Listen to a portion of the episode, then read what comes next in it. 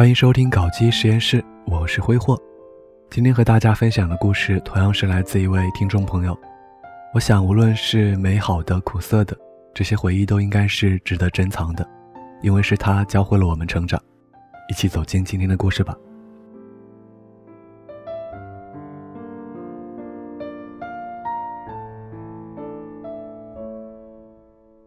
同样是一个夏天，学校重新分班。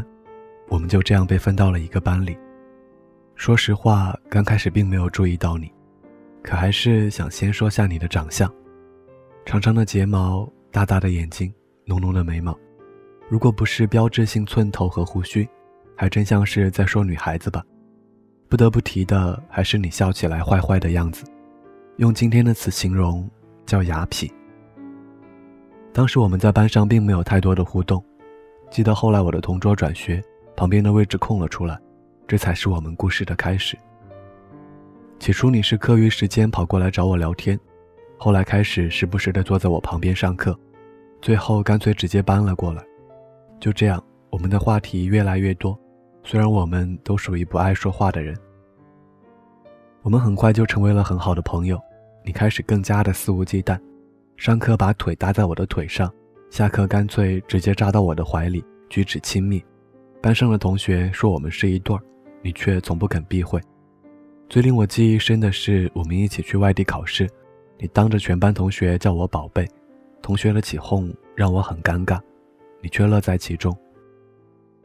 那个时候，我喜欢上了隔壁班的一个女生，我们的关系也许就在那一刻有了微妙的变化。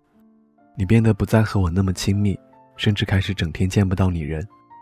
你告诉我你恋爱了。我却不懂为什么心里会有一点不舒服。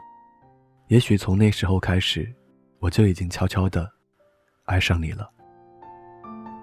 后来我告白失败，你又跑回来告诉我，其实你没有恋爱。虽然当时我搞不懂，但还是会很开心。我们谁都没有被另外一个人占有。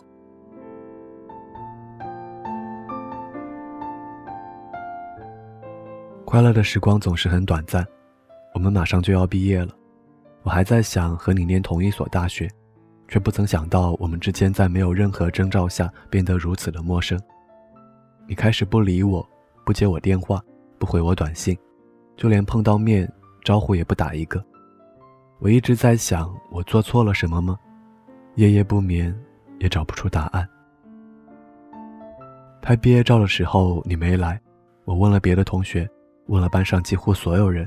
没有人知道你在哪里，你就像是人间蒸发了一样。那个暑假是我人生中最灰暗的假期，我整天不出门，把自己关在房间里，变得更加的不爱说话，也不会笑，有时会默默流泪。从白天睡到晚上，再到白天，可连做梦也全部都是关于你的一切。后来从同学口中得知你的去向。我选择了和你同一个城市的大学，虽然家里所有人都反对，虽然我也不知道我这样做的意义何在。还记得我们是什么时候和好的吗？也是没有任何的征兆，我们就又开始像当初一样，一样的好，也一样的，谁也没有对谁说出那句想听的话。大学的生活很淡，你也只是时不时的会出现在我的生活里，也许是出于无聊。我交了女朋友，你也交了新的朋友，但你却始终不曾有过女朋友。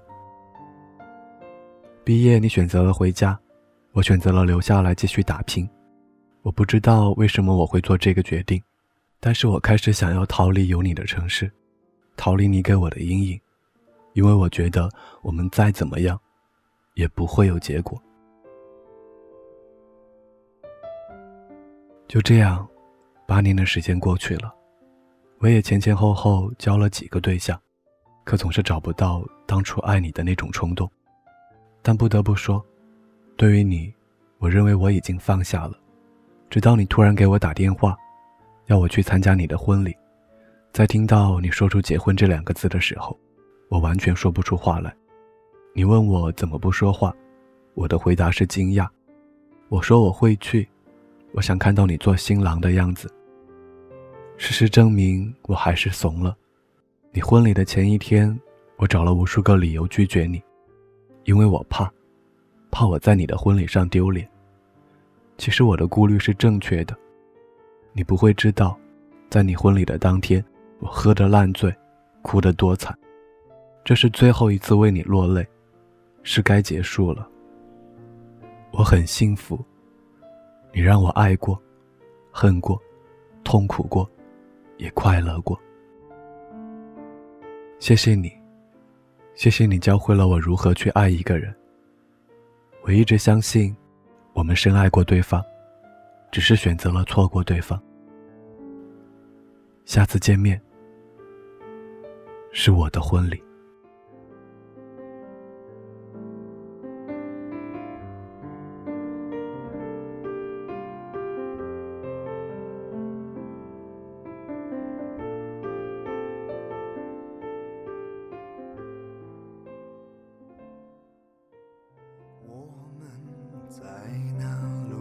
相遇，宁静的商店还会记起那件黄色大衣，已经褪去它的意义。